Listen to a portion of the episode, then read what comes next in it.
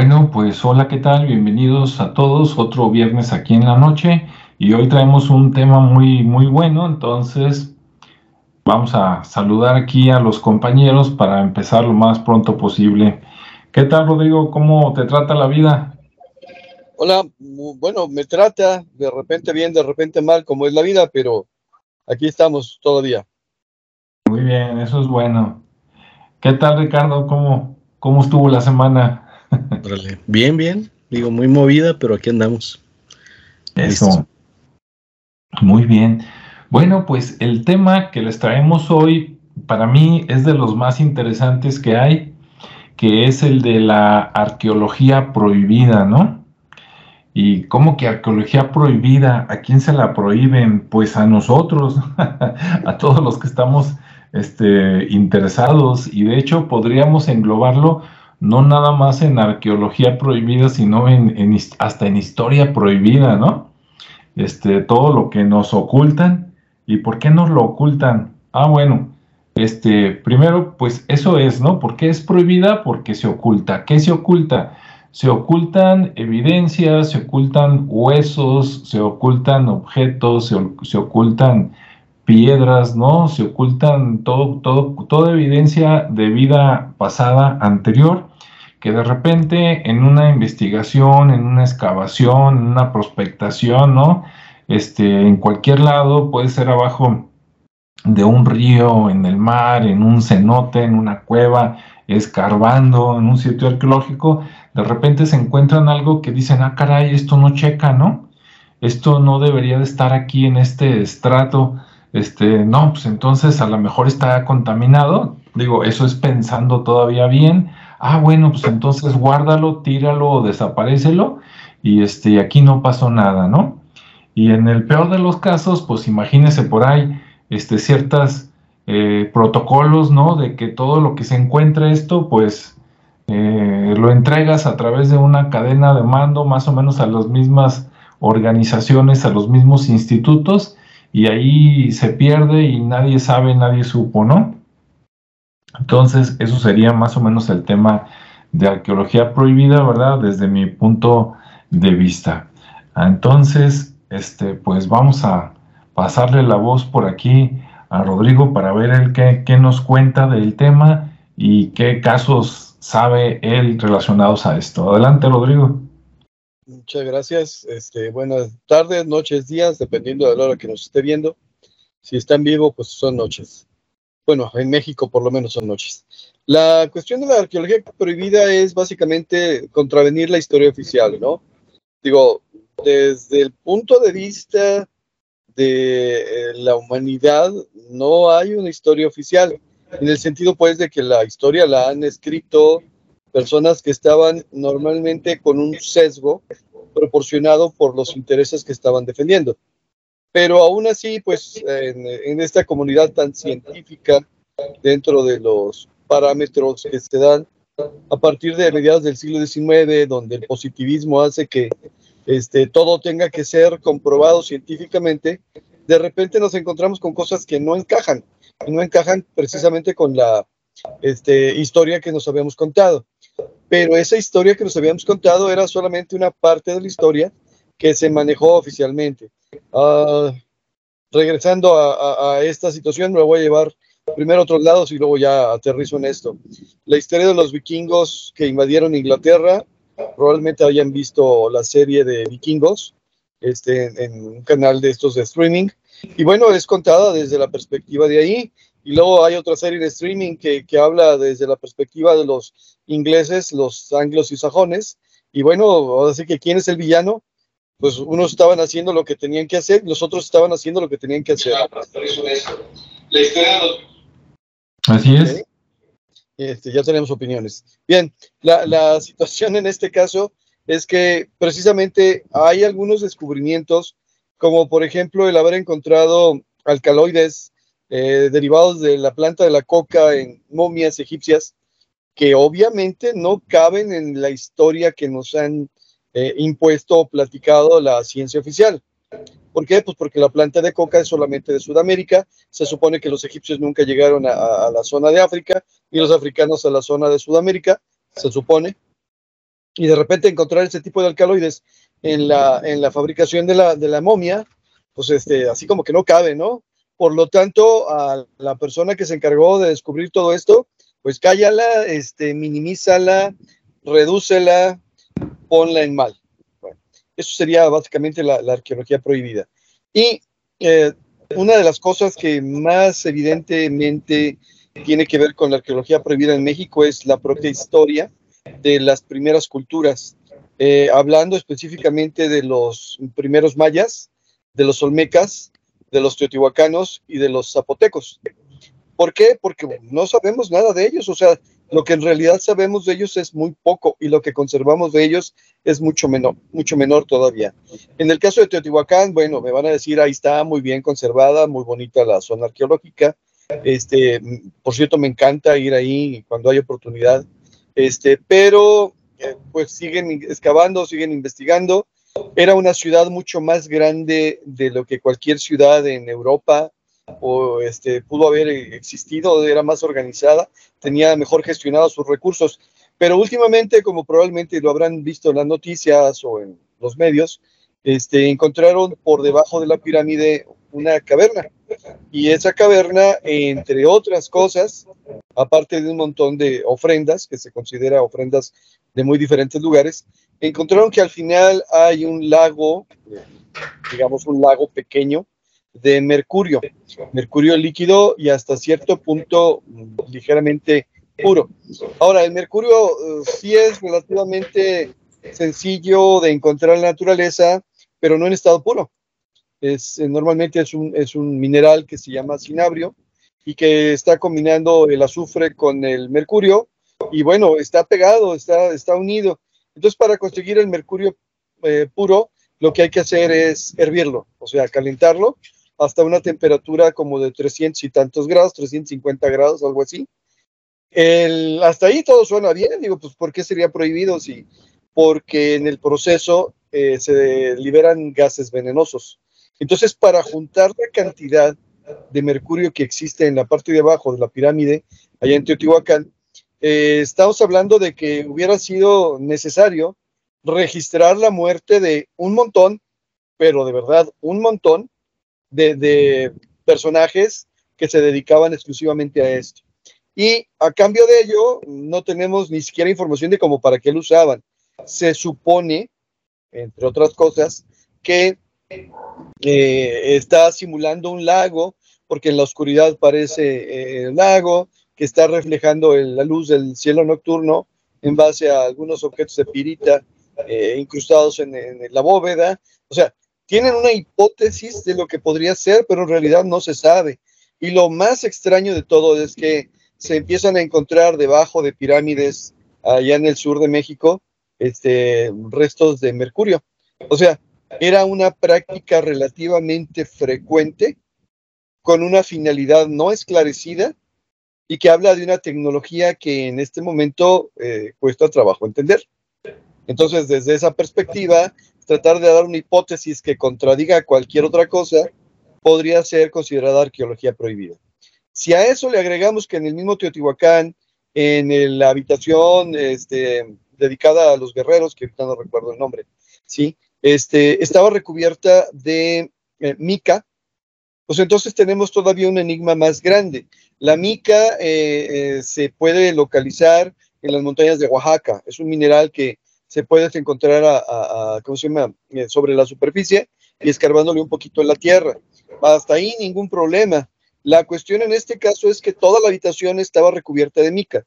Ahora, traspolando la información que tenemos en este momento, la mica básicamente se ha utilizado como un material aislante la pregunta en este caso sería, bueno, ¿y de qué estaban aislando?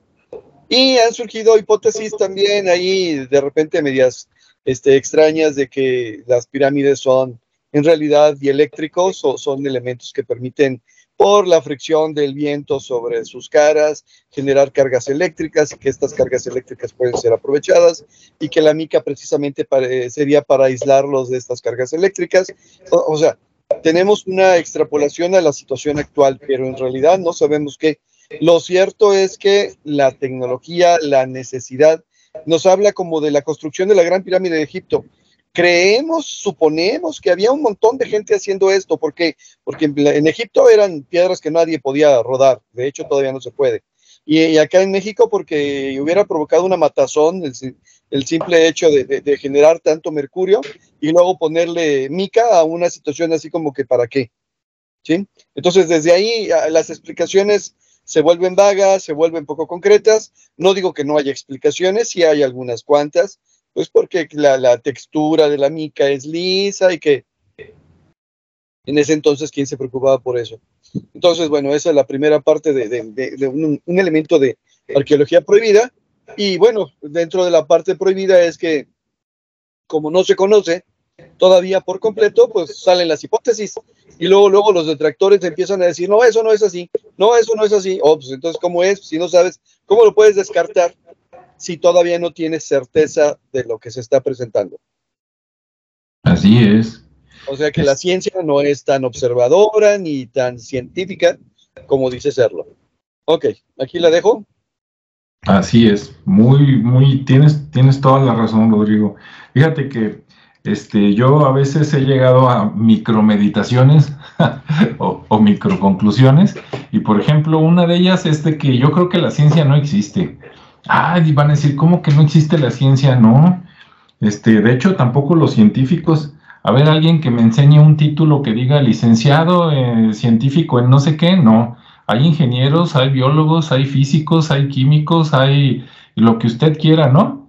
Pero ninguno tiene su papelito de que soy científico. Ahí existe el método científico, que es otra cosa. Entonces, si tú sigues el método científico, podrías decir que eres científico, pero más bien estás siguiendo el método, ¿no? O sea, ni es una carrera, ni es una cosa, ni hay un buffet de somos los científicos, ¿no? Y somos los meros, meros petateros. Así es que la siguiente vez que usted escuche, es que los científicos dicen, pues como dicen por ahí, no, a ver, deme nombres, ¿cuáles científicos? Ni qué nada, ¿no?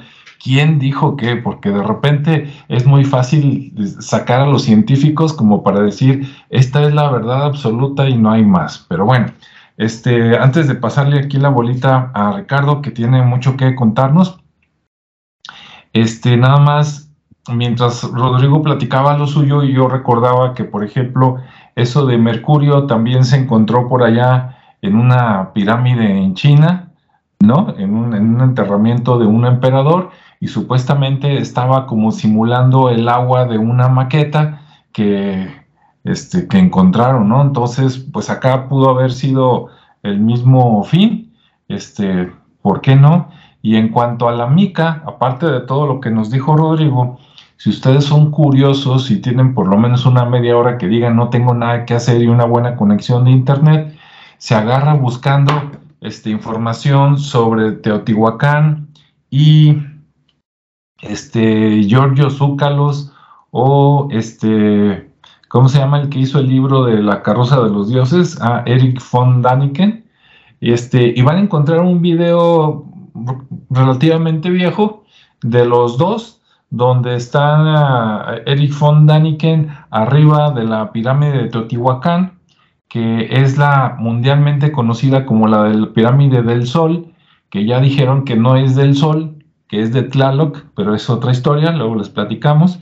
Y, este, y arriba, allá donde un día yo tuve este, la fortuna de subir hasta allá arriba, resulta que allá también tenía mica en la parte de arriba de la pirámide del sol de Teotihuacán, ¿no? Entonces, como dice Rodrigo, ¿para qué querías algo aislante, ¿no? Sobre todo aislante de, de digamos, de altas temperaturas en la parte de arriba de una pirámide, pero eso no nos platican, ¿verdad? Cuando vamos a verlo, tiene uno que enterarse acá por medios, como, como dirían en otros tiempos, apócrifos, y, cuando te enteras te dicen, no, eso es verdad, eso, eso, eso es mentira, ¿no? Porque te lo dicen estos.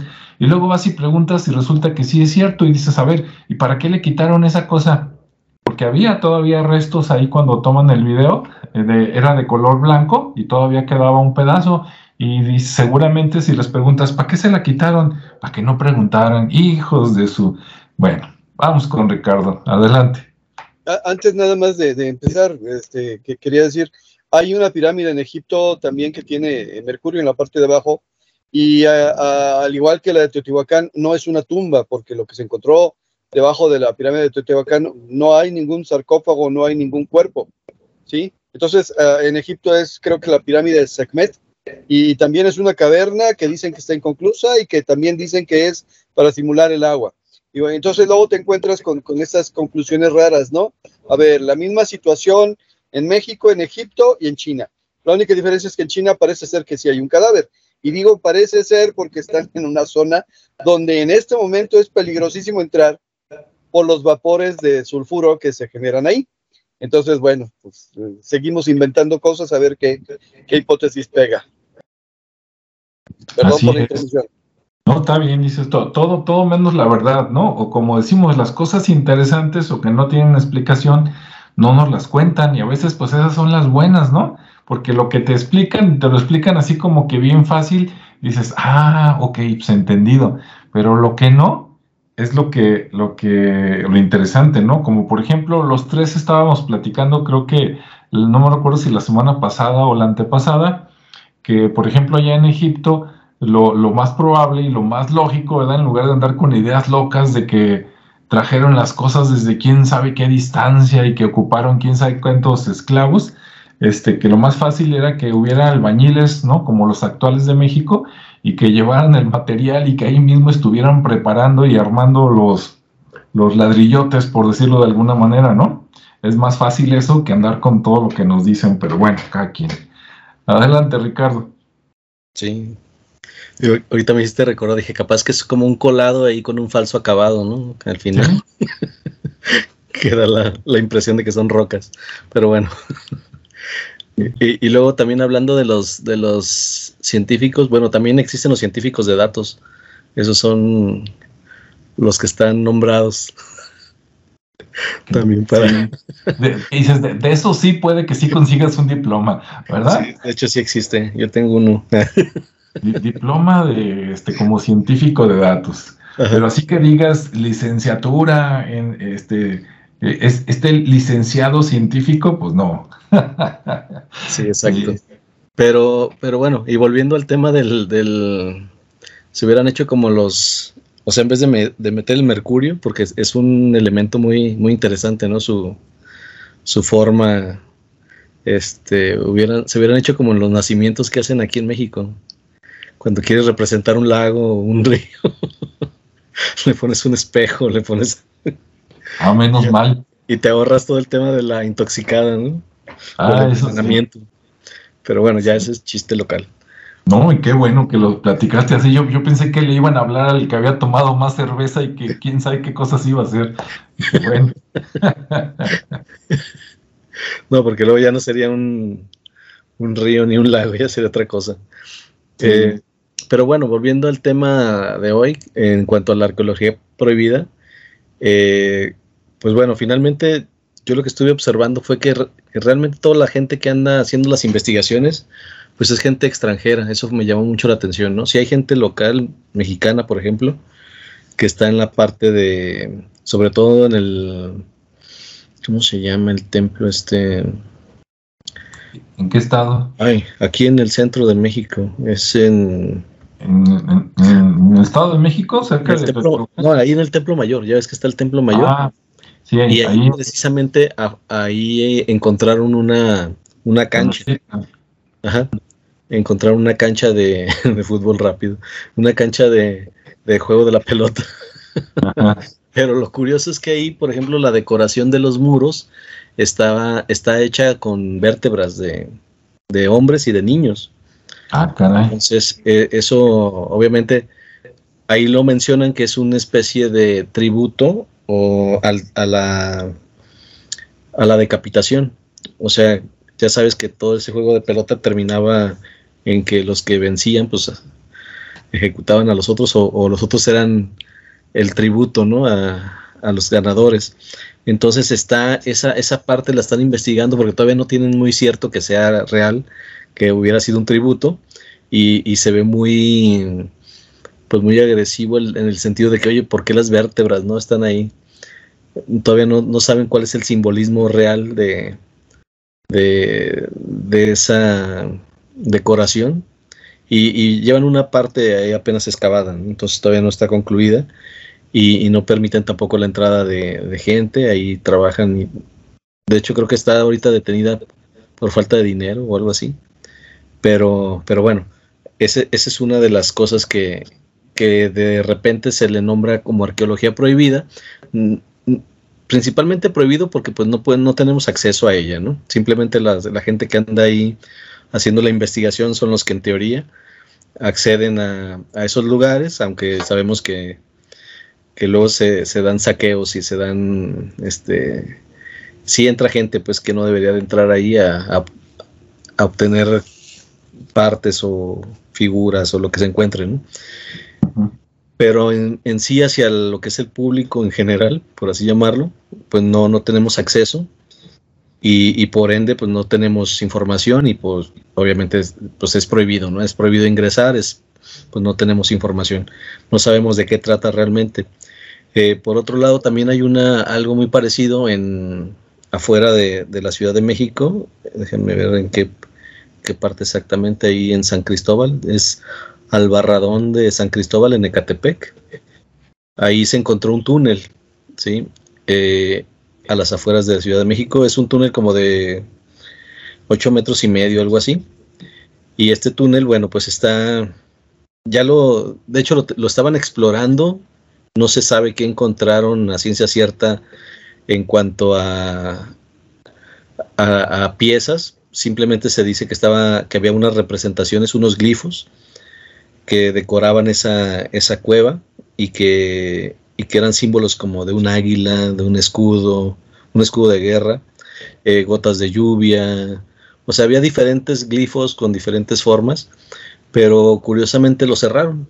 Entonces, también se, se, le, se le atribuye al cierre de esta cueva para que no la saquearan y que porque el presupuesto se terminó pero al final pues no, no tenemos acceso y obviamente se vuelve otra vez un tema prohibido, ¿no? El, y, obviamente toda esta información llega con muchos años eh, de diferencia, ¿no? Es decir, hace 20, 10 años estuvieron con este descubrimiento y apenas nos empiezan a decir que, que, se hicieron unas excavaciones, que se encontraron una cueva y obviamente quién la, quién la menciona, bueno, pues gente extranjera, ¿no? Incluso en sus canales de su país es donde se menciona toda esta información no hay, digamos que, información actualizada de lo que está ocurriendo, por lo menos eh, tan abiertamente en los medios. Eh, en, México, ¿sí? casi siempre tenemos información más de otro tipo que de, que de este tipo de, investigaciones. Entonces, eh, bueno, pues ahí lo, lo, dejo con esos dos casos para, para continuar con, con más información de ustedes también. Muy bien. Igual, no es que peligre mucho, está en una zona donde este, el que peligra es el que va a investigar, pero bueno. Sí, de hecho en la siguiente va para allá también algo más de información, pero sí tienes razón. Es, está bien peligroso por... E, e, es un estereotipo, pero al final lo que se dice de la zona, pues es peligroso. Sí, es barrio bravo. Así es. Bueno, pues yo voy a hablar ahorita de, un caso, digamos, aunque tiene que ver con México, digamos que fue algo internacional. Y en la siguiente vuelta voy a hablar de algo muy, muy local, ¿no? Así de Guadalajara, Jalisco. Bueno, hay un caso muy sonado, si ustedes buscan eh, ahí en, en Google, en YouTube o en cualquier otro lugar donde tengan repositorio de videos grandes, tipo YouTube, ustedes ponen arqueología prohibida o ponen Forbidden Archaeology, ¿verdad? Y les salen muchos videos y por ahí empiezan a salir nombres de personas, como decía Ricardo, mucho extranjero, ¿no? Por ahí va a salir el nombre de Michael Cremo, que creo que es de los que más o menos empezó con este término y tiene por ahí varios libros recomendables. Y luego sale el nombre de Klaus Dona, ¿no? Que supuestamente era un curador allá en Europa de algún museo y entonces pues a él le tocaba, era el encargado, ¿no? De administrar, por decir algo, los objetos antiguos de un museo y entonces con el tiempo em, le empezaron a llegar piezas de que dices, ¿qué es esto, no? ¿De dónde viene y de qué época? Y él se dio cuenta que dice, no, pues este, esto es muy antiguo y, este, y, se ve muy, mucho más moderno, ¿no? Entonces empezó a encontrar inconsistencias y también ya se hizo famoso y por ahí anda dando conferencias, ¿no?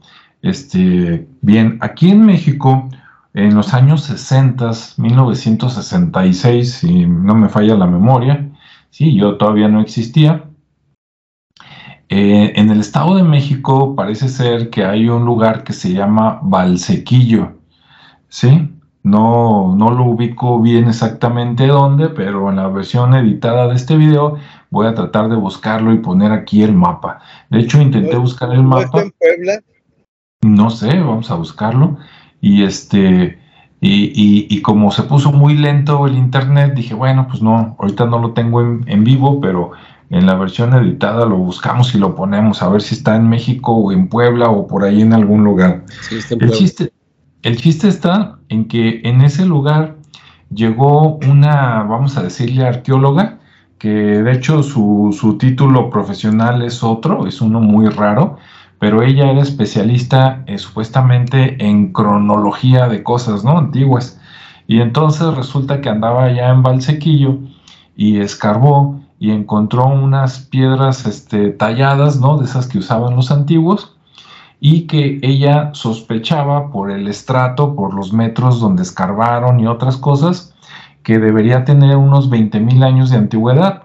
En aquellos tiempos, en los años 60, todavía se pensaba que lo más antiguo que podías encontrar en, en la República Mexicana debería tener como 10.000 años, ¿no? Y ya era la gran cosa, ya era muy antiguo.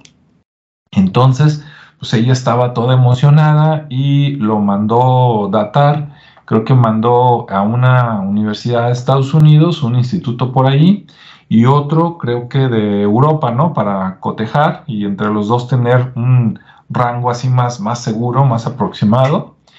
Y entonces cuando le regresaron los estudios, le dijeron que, que esas piezas y, eh, bueno, en pocas palabras tenían 250 mil años, ¿no? Entonces de 20 mil a 250 mil, no, pues ella estaba súper emocionada, ¿no? De que con esto me hago, me hago famosa y vamos a cambiar la historia y vamos a reescribir los libros.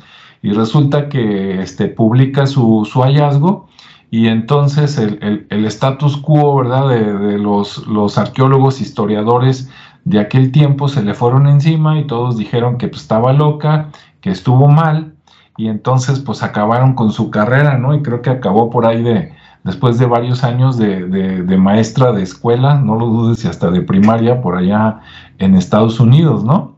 Entonces ahí está un ejemplo de que pues el que, el que piensa pierde, ¿no? Y el que encuentra cosas que no coinciden con la versión oficial, pues es este atacado y degradado, ¿no? Este, ese, ese, ese relato está muy interesante, lo pueden buscar ahí o pueden poner su apellido. En la descripción de este video les voy a poner su nombre completo porque está bien raro, ¿no? Es este, el nombre es Virginia, es estadounidense, es Virginia, pero el apellido es compuesto, ¿no? Lleva un guion en medio, es Steen McIntyre, está medio extraño, entonces ahí mejor se los escribo. Y bueno, ese, cuando yo vi, hay varios videos donde hablan de ella, este, busquen el que ustedes quieran. El que, yo, el que yo vi originalmente ya no lo volví a encontrar, lo busqué la semana pasada y, este, no lo guardé y ya no lo volví a encontrar.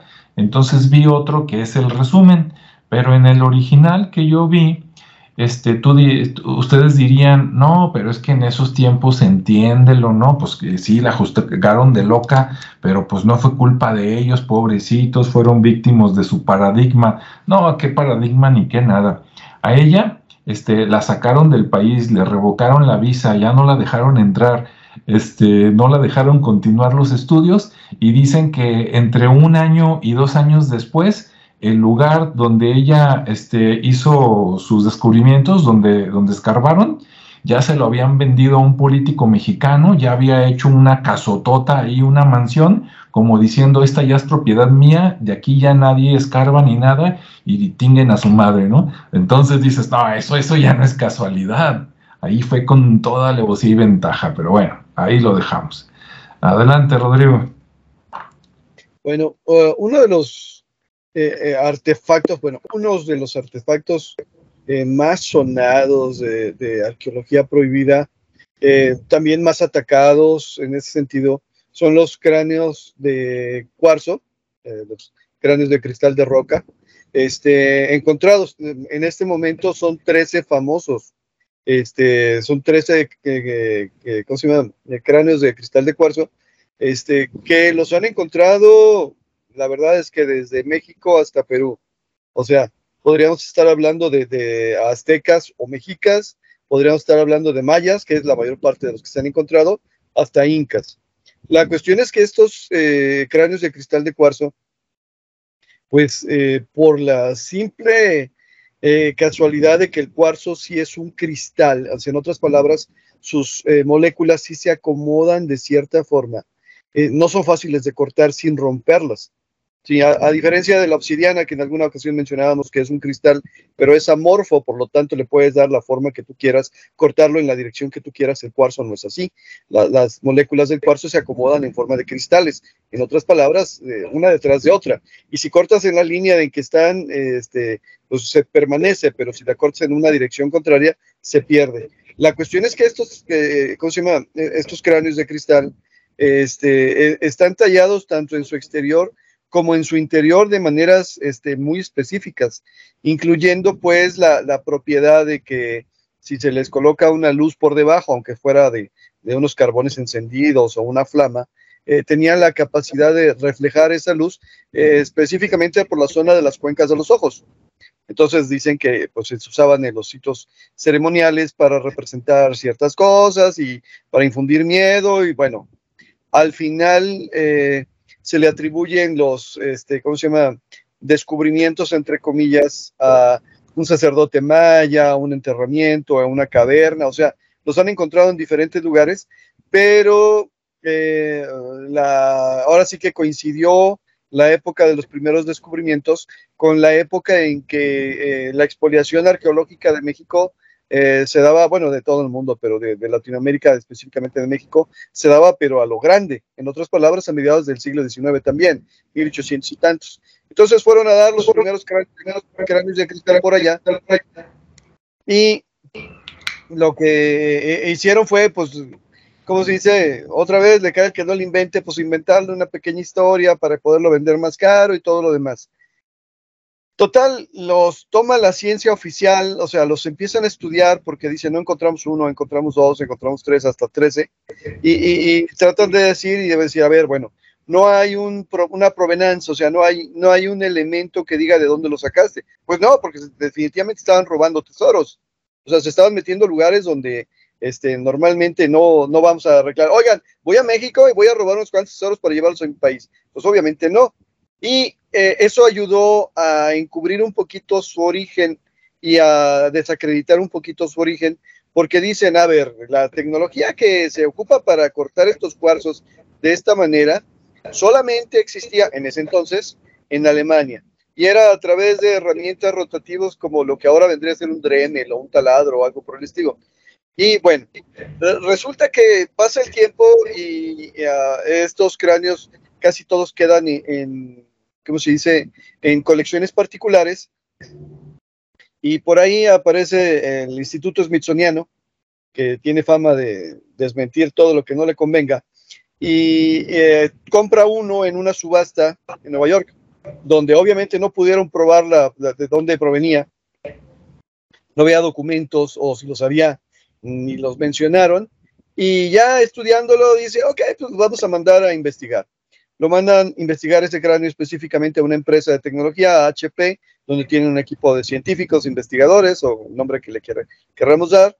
Y la conclusión de ese este, equipo de científicos dice, pues creemos que es de eh, mediados del siglo XIX, pero no tenemos ninguna herramienta, por ahí por los 70, eh, no tenemos ninguna herramienta capaz de crear este, este cráneo de cuarzo. O sea, quisimos reproducirlo con herramientas actuales y no lo logramos. A ver, entonces me estás diciendo que a mediados del siglo XIX en Alemania tenían mejor tecnología que la que tenían en 1970 en HP. O sea, al final eh, quedan, quedan evidenciados porque dicen, como las pirámides de Egipto, ¿no? La arrastraron los, ¿cómo se llama? Los, esclavos, cientos de esclavos, y luego vas y metes retroexcavadoras a tratar de mover una piedra de ahí de las pirámides y no puede, y traen más máquinas y no pueden, y dices, a ver, pues este, como que no salen las cosas, acá igual con los cráneos de cristal. al final, ah, tendremos que decir que una vez más, no se sabe de dónde vienen, no se sabe cómo fueron creados, no se sabe cómo fueron tallados, pero eh, es más fácil decir esto no es cierto, esto no es real, aunque nosotros no podamos hacerlo, ¿sí? Que decir, a ver, no entendemos de dónde viene y si se le tiene que considerar como un objeto antiguo. Por lo tanto, por lo tanto pues es considerado una, como se dice, una arqueología prohibida, porque de repente no cabe en los lineamientos de la historia oficial. Así es, me, recordaste, este, ya ves los famosos este, campos de trigo allá en Inglaterra, ¿no? Que dicen que vienen los ovnis y hacen figuras y que de repente dijeron, no, estos dos señores los hacen en la noche con una varita, ¿no? Eh, y dices, pues, ¿será? A ver, hagan uno, sí, esas, esas famosas este, cráneos de, de cristal que menciona Rodrigo son muy interesantes, es de los enigmas este, así típicos, ¿no? Del, misterio.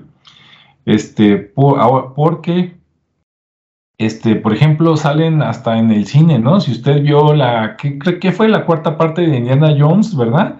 Ahí, de hecho, me, me, movieron el tapete porque Indiana Jones en las tres ediciones anteriores, pues sí, era hacia el pasado, ¿no? Y acá de repente sacan esos cráneos con una de las teorías más locas que hay, que, en una de esas uno ya no sabe si capaz de que es cierta, ¿no? Que la relacionan con los alienígenas, ¿no? Este, pero esas, esas las reales son interesantes porque todas tienen más o menos el mismo tamaño, pero no tienen, o sea, no son copias exactas. Son cada una, este, tiene sus rasgos muy, muy particulares, ¿no? Este, y algunas tienen más detalle y otras este, menos, ¿no? Como que, ah, esta la hicieron rapidito y aquellas se tardaron mucho, no sé, mi punto de vista, ¿verdad? Pero cómo las hicieron, quién sabe. ¿Hace cuánto? Quién sabe. ¿Y para qué? Peor la cosa, ¿no? Muy bien. Eh, Ricardo, ¿algún comentario de esto o lo que sigue? No, pues sí, digo, las, esas, esos cráneos de cristal tienen, tienen como mucha información, o a lo mejor ni siquiera tienen nada de información, pero por el mismo tema que está tan vedado, eh, pues se presta a, estar haciendo conjeturas ahí sobre posibles significados que pudieran tener. Pero pues, a lo mejor es una colección de alguien ahí que, que se la aventó en un mes ahí la, labrándolo poco a poco con una roca. Pero bueno, están muy bien hechos, están, están interesantes y bueno, pues ahí mantiene ese misterio, ¿no? Que es parte del tema de hoy. La, la parte de, de, esa arqueología oculta o misteriosa que no se sabe. Que, y, y volviendo y tomándolo como, como este, entrada también, pues acá en México también hay una, hay un, ¿qué será? Como una montaña o algo así. Es una, bueno, una torre de cráneos del Imperio Azteca. Ah. Eh, había, bueno, hace poco, eh, hace poco digamos que en estos últimos 50 años, este, tuvieron un, descubrimiento de esa, de esa torre, pero porque encontraron otros 119 cráneos, ¿no? Pero ya había desde 1486 y 1502 eh, ese conocimiento de esa torre. Y ahorita a la fecha ya suman 484 osamentas, la en su mayoría hombres. Eh, por ahí hay algunas mujeres y tres niños, ¿no? Es lo que llevan ahorita descubierto de, de ese... Ellos lo llaman que los han identificado. Eh, simplemente el, el, identificar se refiere a que definieron que era un hombre, que era un niño, que era una mujer, pero no porque hayan sabido quién era, ¿no? Sí, sí, este era de Juan. Ajá, exactamente. Este era de Xochitl. Entonces. esos son los, los famosos, ¿qué son? ¿Son Pantli o algo así? Ajá. Sí. exactamente. Entonces, pues es como, como lo que sucede, ¿no? Estamos, digamos que la historia se repite si lo queremos ver más eh, un tema contemporáneo, donde ahorita pues siguen encontrando cuerpos por todos lados y, no se sabe, ¿no? Entonces, estos cuates pues apenas andan también ahí descubriendo osamentas y restos. Entonces traemos ahí ya por cultura. Tlajomulco antes de Colón, ¿eh? Ándale. Entonces sí, digo, desgraciadamente, ¿no? Pero, pero ahí sigue, sigue la historia, pues yo creo que en unos 500 eh, años, 1000 años, pues va, los restos de ahorita que se están generando, pues bueno, los van a ir encontrando y también pues será, será una arqueología prohibida, ¿no? Porque pues no se tiene información de, cómo se generaron. Pero bueno, ahí, ahí está ese, ese tema también que está muy, muy, con muy poca información detallada.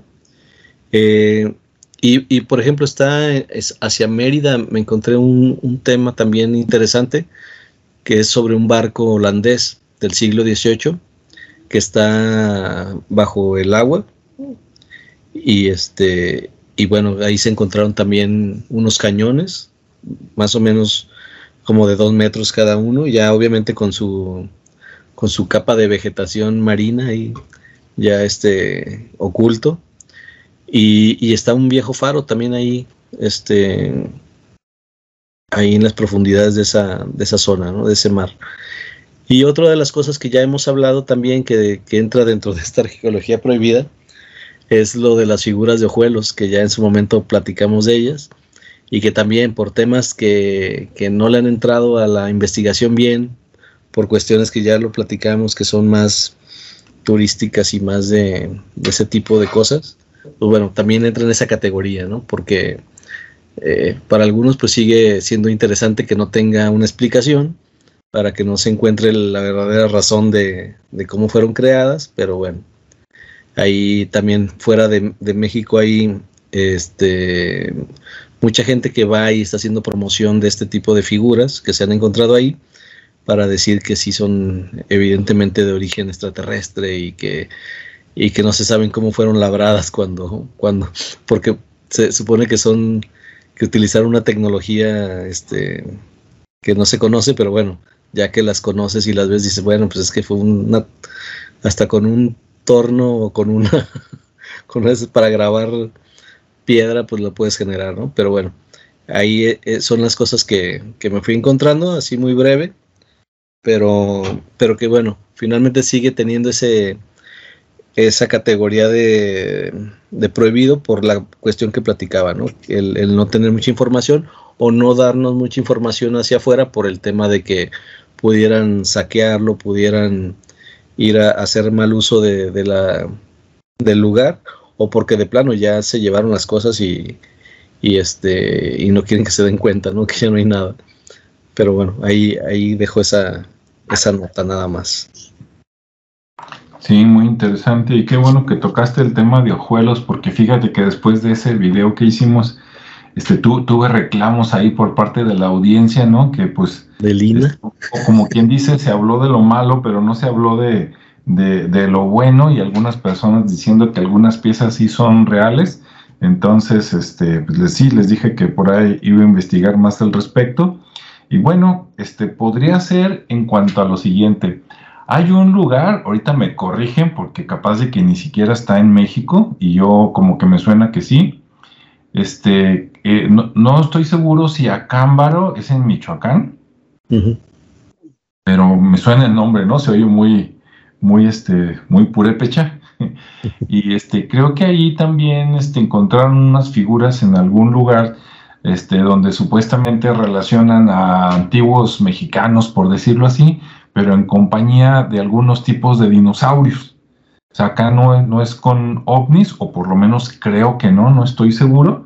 Entonces, así como en Ojuelos, ¿no? Es la relación, digamos, indígena con extraterrestre, acá en Cámbaro son los indígenas con, los dinosaurios, ¿no? Entonces, el hecho de que se hayan encontrado algunas piezas que parecen este, dinosaurios, dices, oye, pues aquí qué pasó, ¿no? ¿Qué, ¿Qué, nos están contando? Entonces también está muy interesante y por lo más fácil es este, ah, no, pues que nadie se entere y este, guárdalos por ahí.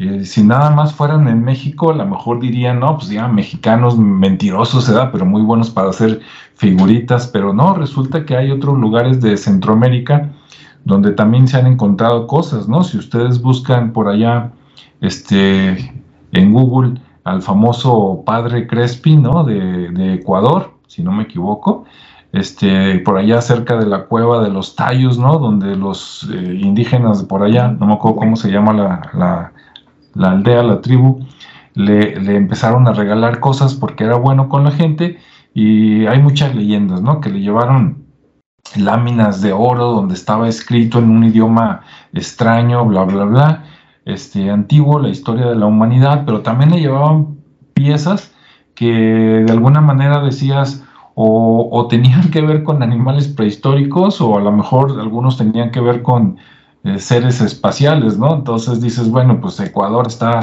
bastantito lejos de Michoacán o de Jalisco, entonces hay aquí, hay allá, entonces ¿qué pasa, no? ¿Se, se les ocurrió al mismo tiempo o qué vieron o de cuándo son esas piezas, ¿verdad? ¿Y quién las hizo? Entonces, pues hay varios, varios enigmas, ¿no? Este, bien, pues de, mi parte nada más contarles, en esta semana salió una noticia en internet de el Homo nadeli y tú dices, ¿qué es eso? Pues es uno de los famosos este, homínidos, ¿no? Parientes del Homo sapiens que se dieron por allá en África, en el sur, pero lo raro, de hecho yo dentro de mí algo me dice que hay algún tipo de fraude, pero bueno, ya el tiempo lo dirá, ¿no? ¿Por qué?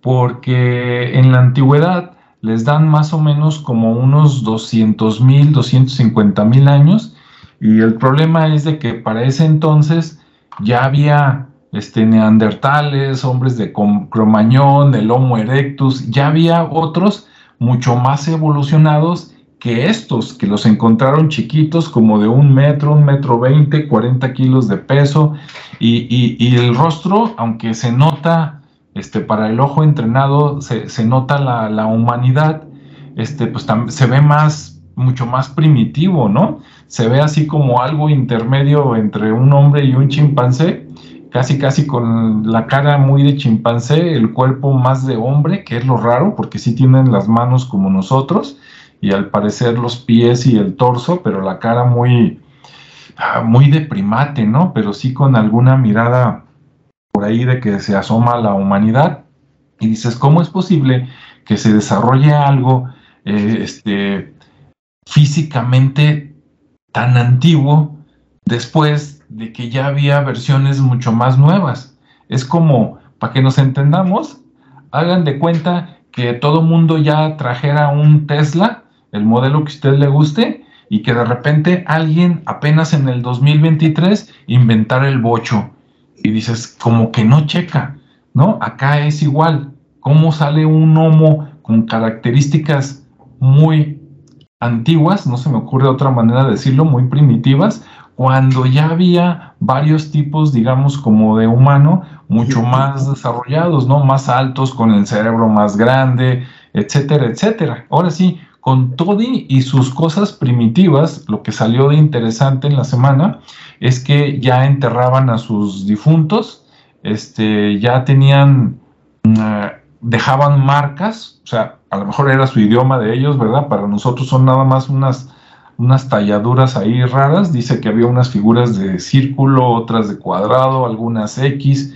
que es, pues nada más ellos saben, ¿no? A lo mejor era el nombre del difunto, y muy interesante, como vivían en cuevas hacia abajo, subterráneas, escarbadas hacia abajo, así como este, una casita y luego escárbale más abajo y allá está otro cuarto, así medio raro, y hasta el último cuarto, allá en el más profundo, ya es donde enterraban a la gente, ¿no? Y, este, y ya manejaban el fuego también, hace 250 mil, 300 mil años. Pero bueno, este, ¿a qué voy con esos? Si ustedes ven el cerebro de ellos, mencionan en el artículo que su cerebro es como una naranja grande. Por más grande que veas una naranja, nada que ver con el melón o la pequeña sandía que tenemos nosotros adentro del cerebro, ¿verdad? Como Homo sapiens.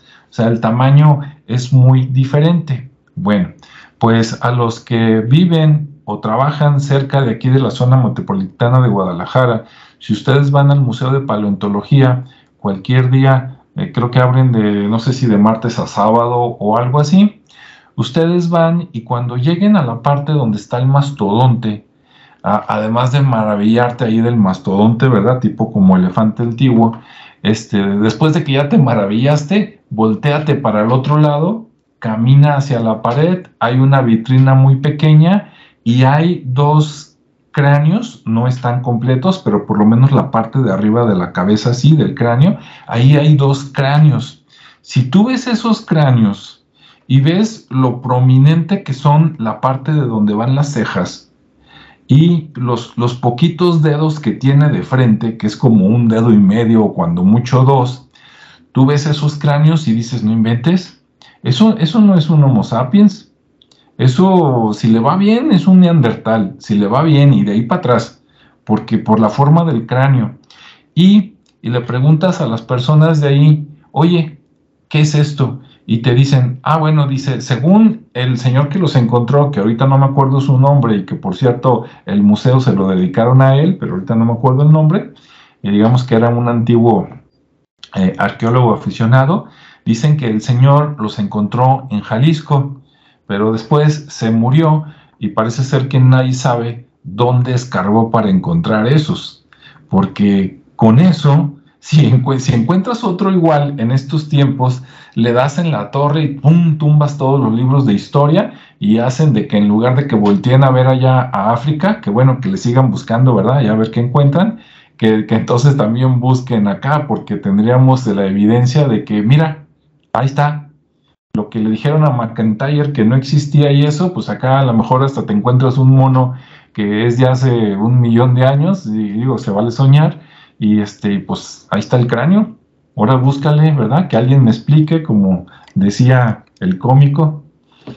Y bueno, pues, este, listo, ¿no? Entonces hay muchas cosas inexplicables, pero reales, que por ahí andan eh, de manera real y en internet.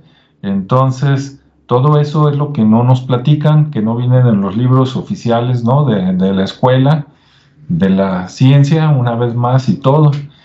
Y entonces, bueno, pues para ir cerrando, a ver, Rodrigo, ¿alguna máxima por ahí? Bueno, antes de poder comentar cualquier cosa, durante la pasada pandemia, o sea, hace eh, tres años y hace dos años y más o menos un poquito de hace un año, eh, aunque el mundo estaba parado o detenido en su gran mayoría, pues seguía habiendo viajes y seguía habiendo viajeros.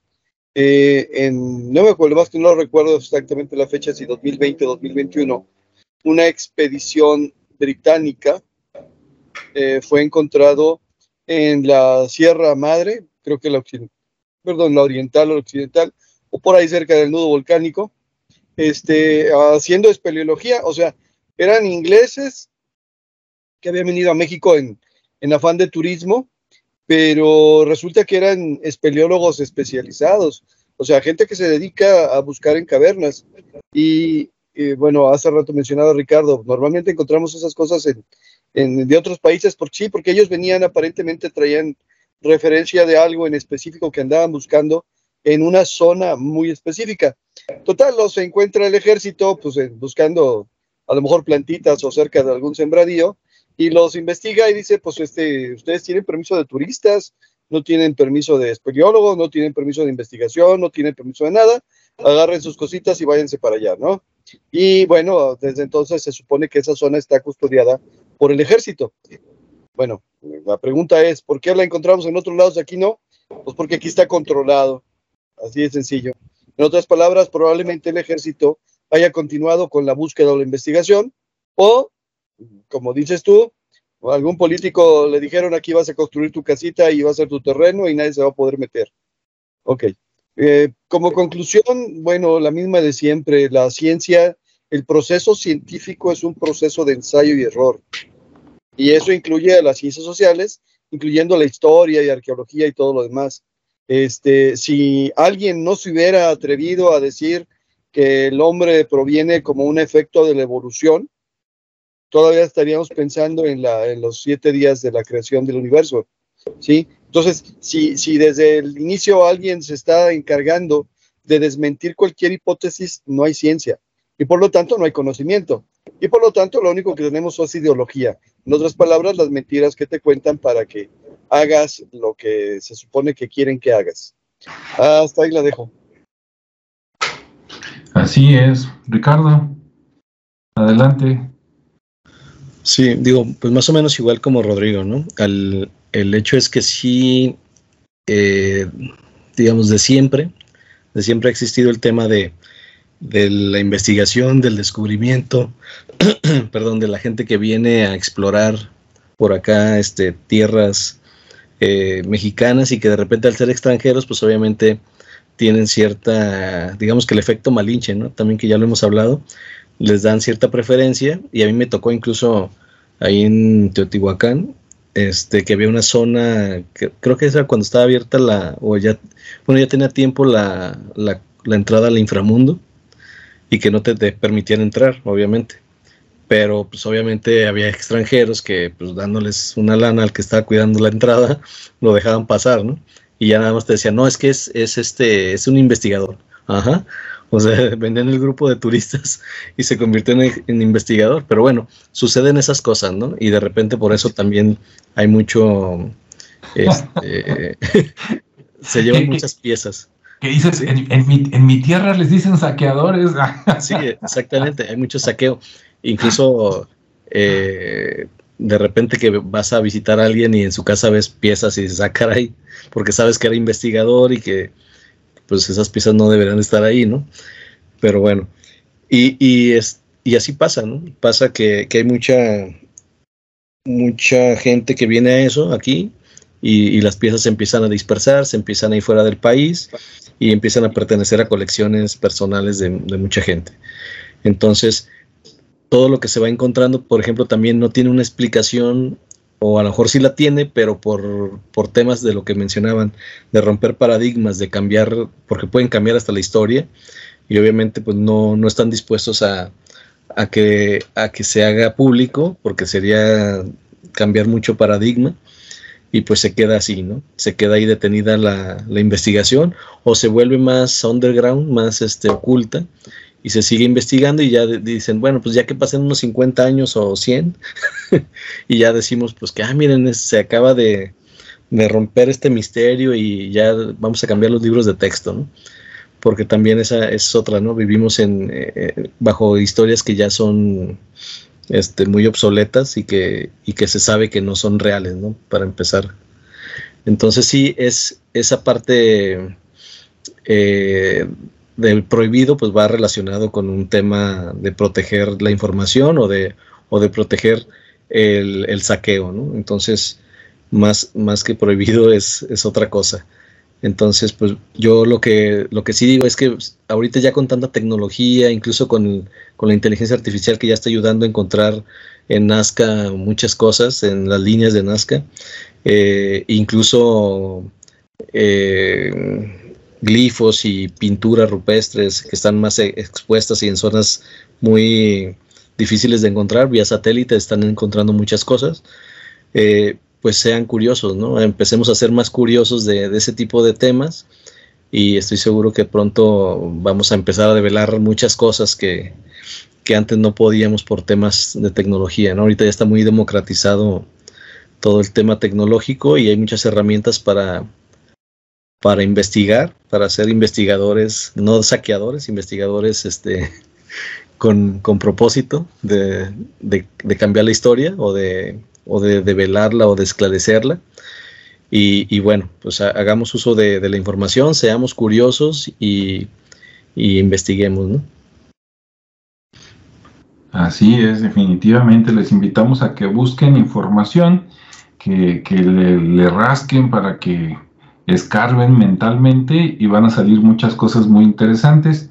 Yo ayer o antier estaba viendo un video, por ahí, ese sí lo voy a encontrar rápido, les voy a dejar la, la referencia aquí abajo. Sale una señora, supongo que es historiadora, no recuerdo el nombre. Ella es californiana, pero de la parte mexicana, y estuvo viviendo del otro lado, en Estados Unidos, en San Diego, mucho tiempo y daba clases de historia. Y ella decía que allá a, los, a, los, a la gente que nace en Estados Unidos, aunque sean descendientes de latinos, este, les dicen que en San Diego está, que ahí se fundó el primer puerto naval de, de toda América. Ay, más o menos como en 1803 cuando, pues no, acá ya habían llegado los españoles, dices, si, de aquí de Jalisco, que, que, no fuimos de los primeros, ¿no? Bueno, más o menos, pero no los primeros primeros, ya, ya estaba Acapulco, ya estaban otras cosas. Si de aquí salieron para ir a conquistar las Islas Filipinas, ¿no? De aquí de, eh, de, Jalisco, eh, de Colima, y dices, no, de veras allá cómo les enseñan este, lo que no, ¿no? Entonces investiguen, no se queden con los que les dicen sus maestros en la escuela, porque nada más les dan la historia oficial, ¿no? Hay de ellos donde no, donde no la den, así les va, pierden su chamba, ¿no? Los castiga el gobierno, pero de veras que están enseñando unas cosas que nada que ver, ¿no? Casi todo lo que usted aprende en la escuela de historia es falso, y, si no, pues nada más investigue un poquito y vea que sí. Entonces, bueno, pues los invitamos a que busquen y todas esas cosas de la arqueología prohibida, pues yo lo veo muy interesante, ¿no? Porque aunque son cosas antiguas del pasado, pues es el futuro del conocimiento. Si investigamos esas cosas raras, vamos a llegar a la verdad, mientras que si nos quedamos nada más con lo que nos dicen, ¿verdad? Y no preguntamos, no cuestionamos, no nada de eso, aunque luego también los maestros al preguntón, luego le va mal, ¿verdad? Pero bueno. Esperemos que tengan buenos maestros. Pues bueno, agradecemos a todos. No sé si alguien tenga por ahí alguna pregunta, este, la puede escribir. Y si no, bueno, les agradecemos como siempre que nos hayan seguido hasta aquí. Esperemos que este programa sea de su agrado. Les digo, para mí es un tema muy, muy interesante. Si alguno de ustedes sabe alguna historia o de lo que hablamos sabe un poquito más y quiere compartirlo, nosotros encantados, ¿no? De que pongan ahí sus comentarios, que agreguen cosas y si se han encontrado cosas, si han sabido historias, si han platicado con un historiador, con un saqueador, ¿por qué no? Y les ha platicado cosas, pues adelante, ¿no? Ah, ok, tenemos aquí a Ladrone, dice la ruta comercial del galeón de Manila. Ah, ok, pues la vamos a la vamos a investigar o a lo mejor se refiere a la ruta precisamente esa de las Filipinas que tiene mucha historia. Este, salieron muchos barcos de, digo, hablando del Pacífico, de, de Acapulco, de Guerrero, de más arribita de Acapulco, ahorita no me acuerdo, pero lo que viene siendo como Ixtapa, por ahí ya se me fue el nombre, y después ya estaba Colima, y luego estaba acá en Jalisco, el lugar de donde salieron los que fueron a conquistar allá las Filipinas, o por lo menos a, descubrirlas. Este, de, Barra de Navidad, muchas gracias, sí, de Barra de Navidad, que ahí duró pocos años porque como había un pique terrible, ¿no? Por ahí entre Hernán Cortés y, y este, y Nuño de Guzmán, pues este, digamos que lo hicieron grande y famoso durante unos años y después por orden de allá de México DF, ¿verdad? Que antes era este, pues la Nueva España. Luego mandaron a que no, destruyeles todo y que, como quien dice, este, ve y friégalos, ¿no? Para que no, lo, mismo que, lo, mismo que, Estados Unidos nos hace a Latinoamérica, antes la Nueva España se lo hacía a la Nueva Galicia, sí, así, punto. Entonces, mira. Desde entonces, ahí lo dejamos. Entonces, bueno, pues un saludo a Ladrone que está conectado y pues en otro momento hablaremos por ahí de ese galeón, cómo no. Pues gracias a todos, ¿verdad? Que tengan buena noche, buen fin de semana y nos vemos y escuchamos en la siguiente sesión.